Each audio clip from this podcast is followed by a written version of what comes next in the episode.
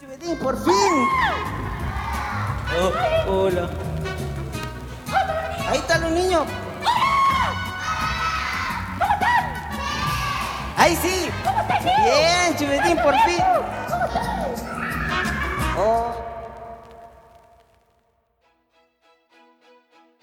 Hola, hola, qué alegría de estar nuevamente con ustedes en nuestro programa, nuestro segundo capítulo del día de hoy, donde podemos compartir con ustedes algunas experiencias, algunos tips que hemos tenido a lo largo de nuestro ministerio, el Circo de Chupetín, donde hemos pasado muchas experiencias lindas con niños, con familias.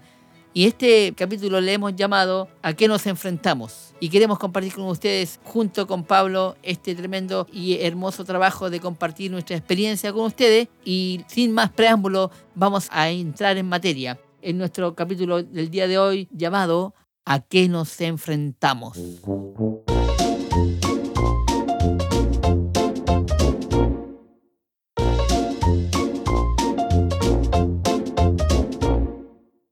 Bien, entonces, entrando en nuestro episodio, la primera pregunta que yo quisiera plantear inmediatamente es, a la hora de tener mi personaje, plantarme enfrente de quizás un escenario, ¿voy a encontrarme con distintos tipos de público cuando empiece mi espectáculo?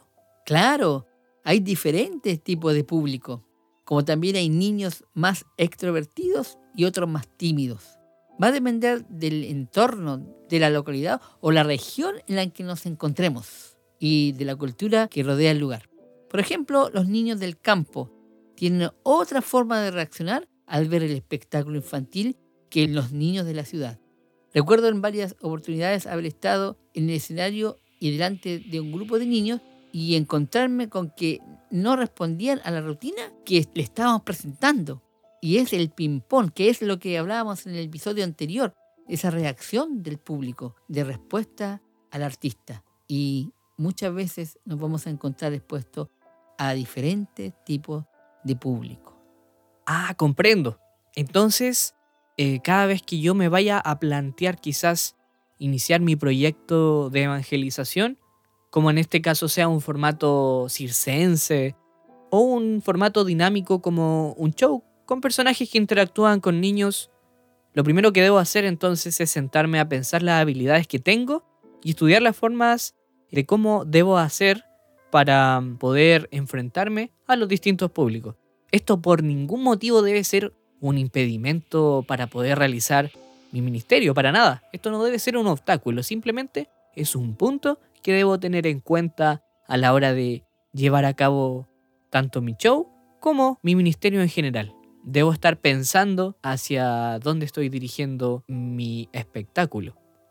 Debo proyectarme hacia quienes está dirigido y debo adaptarme a quienes está dirigido.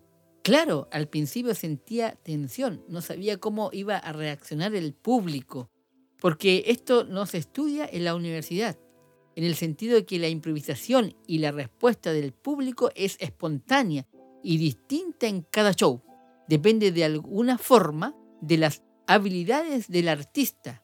Recuerdo cuando empecé, como antes no había realizado esto en los colegios y no tenía un programa, no sabía la reacción de los niños, si les iba a gustar o no.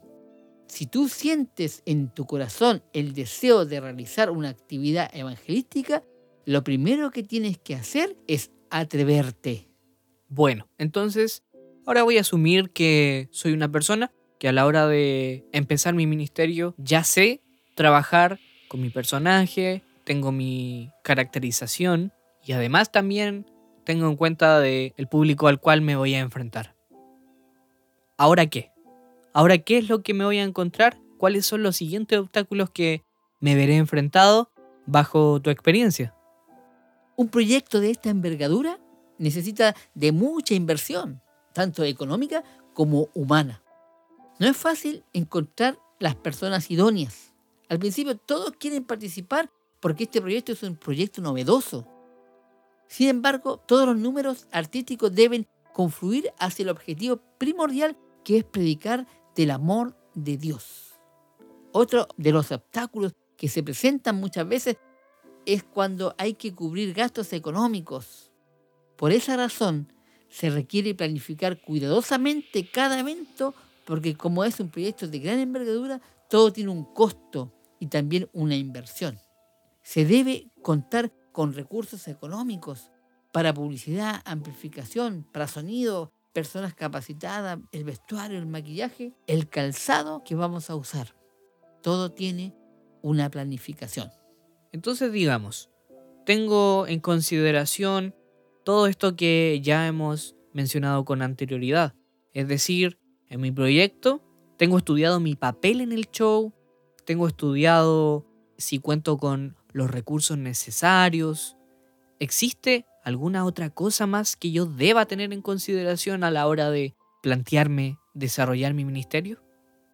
Formar un equipo es demasiado importante.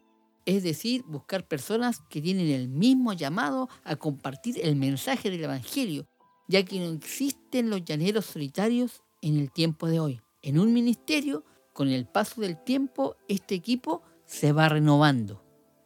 Para ir finalizando este episodio en donde hemos hablado tips súper importantes a tener en cuenta a la hora de saber a qué nos estamos enfrentando, ¿cómo tú concluirías estos puntos que hemos ido tratando a lo largo del episodio? Si tenemos una iglesia, un pastor, una congregación que nos apoye y con quienes he compartido mi visión, entonces el objetivo es más accesible, llegar a los niños, llegar a las familias con el mensaje evangelístico y que a partir de entregar el mensaje puedan venir a la iglesia niños nuevos, pues la iglesia tiene la misión y el propósito de crecer.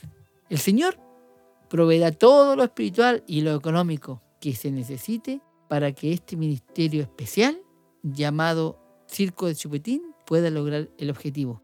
Y tú que tienes en tu corazón de emprender tu ministerio, juntos como cuerpo, como iglesia, se pueda lograr el precioso objetivo de crecimiento como iglesia local.